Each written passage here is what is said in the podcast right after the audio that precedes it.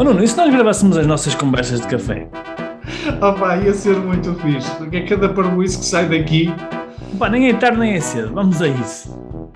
Conversas de café de um empreendedor online. Devaneios e reflexões sobre e-commerce, empreendedorismo, marketing digital e desenvolvimento pessoal e alguma parvoíça à mistura. Nós, para vendermos, é? nós, enquanto uh, negócio, o que nós queremos é vender. E nós, para vender, nós utilizamos imagens, utilizamos vídeos, utilizamos uh, palavras. E eu só consigo ser entendido se eu utilizar palavras que as outras pessoas me percebam. Certo? Acho que uhum. isto uh, é claro. E, portanto, é bom de ver que eu só vou conseguir vender se as outras pessoas me perceberem e, portanto, se eu utilizar palavras que as outras pessoas me percebam.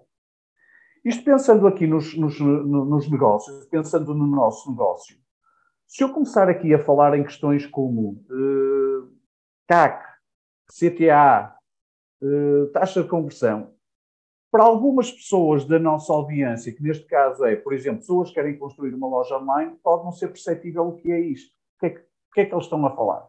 Que tipo de terminologia é esta? E, portanto, mas é a terminologia da nossa área. Só que pode ser uma terminologia muito específica para quem ainda está numa fase muito embrionária do processo. Isto aplicando às, às lojas online, nós muitas vezes estamos no nosso mundo e achamos que o nosso mundo é o, o, todo o mundo. E, portanto, achamos que terminologia e, e conteúdos que nós dominamos são também terminologia e conteúdos que as outras pessoas dominam.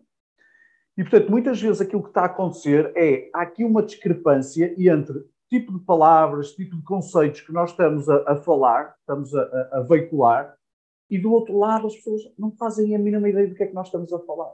Está a bater na parede, não é? Está a bater na parede. Parece que estamos a falar uma linguagem diferente. É a mesma coisa que, imagina, eu ter uma loja uh, uh, para um português, mas aquilo que eu estou a dizer parece uh, chinês. Uhum. Se eu, eu, para um português, estou a falar mandarim, neste caso, a pessoa não vai perceber, ponto. Portanto, se não vai perceber, ela não vai comprar.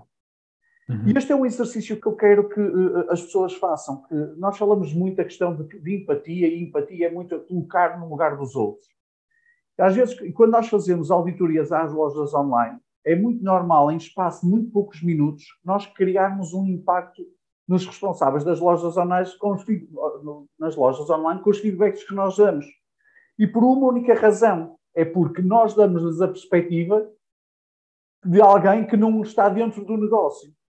E, portanto, damos a perspectiva de alguém de fora. E, portanto, é muito fácil nós, em muito poucos minutos, darmos esta perspectiva aí. As pessoas dizem, olha, realmente eu nunca tinha pensado nisto, nunca tinha visto isso dessa maneira.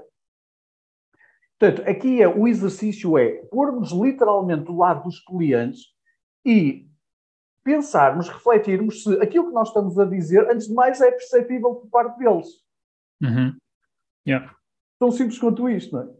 Sim, nós até temos um exercício, não? que é uma coisa que nós fazemos dentro da, da mentoria, uh, que é o, o, cliente mistério, não é? E que um, tem mesmo como objetivo nós darmos essa experiência aos nossos mentorados, que é eles receberem um feedback de alguém que não sabem quem é, nem nós dizemos quem é, não, não, é feito pela nossa equipa, é feito por, por outras pessoas, uh, mas que são clientes mistério e que quando entram dentro da, das lojas deles conseguem ter um olhar como se fosse pela primeira vez, não é? Como se fosse tipo ver o oceano pela primeira vez. Tipo, uh, o feedback, primeiro, o feedback é interessante porque é a primeira vez que a pessoa vê aquilo, provavelmente nem, nem percebe nada do negócio. E segundo, é também interessante porque é dado sem, o feedback é dado sem filtros, ou seja, não existe o filtro do amigo, ou do pai, ou da mãe, não é? Deferir suscetibilidade. Deferir suscetibilidades, porque se fossem os nossos pais a dar-nos um feedback, provavelmente iam, pá, ia ser com cuidadinho, não é? Ou então um amigo... Iam ser fofinhos.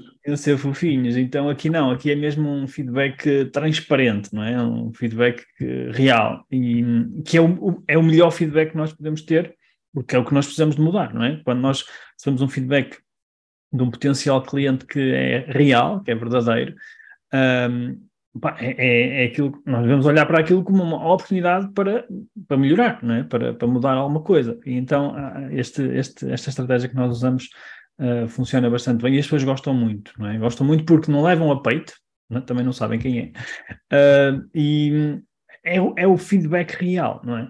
E isso que estás aqui a falar, um, que tem a ver com a linguagem, não é? Que é a linguagem que às vezes as pessoas usam na comunicação da, dos seus sites, de, das suas ofertas, de certa forma é o, é o maior desafio que, que as pessoas têm, porque nós, e nós também, não é? Atenção, digo as pessoas, os empreendedores, nós também somos empreendedores, que nós também sentimos isso às vezes, porque nós estamos tão dentro do nosso negócio, tão dentro da nossa realidade, dos nossos, dos nossos jargões, não é? Da nossa linguagem, que muitas vezes esquecemos de que lá fora ah, o pessoal não sabe o que, é, que, é que a gente está a falar, não é? E, e se não sabem o que é que nós estamos a falar, se não compreendem a nossa linguagem, muito dificilmente também vão vão comprar alguma coisa.